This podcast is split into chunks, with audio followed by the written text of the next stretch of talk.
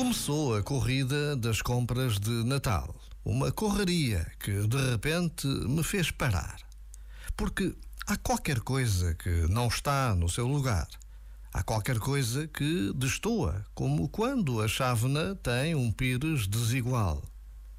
Então, não foi num pobre e humilde curral que nasceu o Deus menino? Quem é que, afinal, é o rei da festa? Já agora, vale a pena pensar nisto.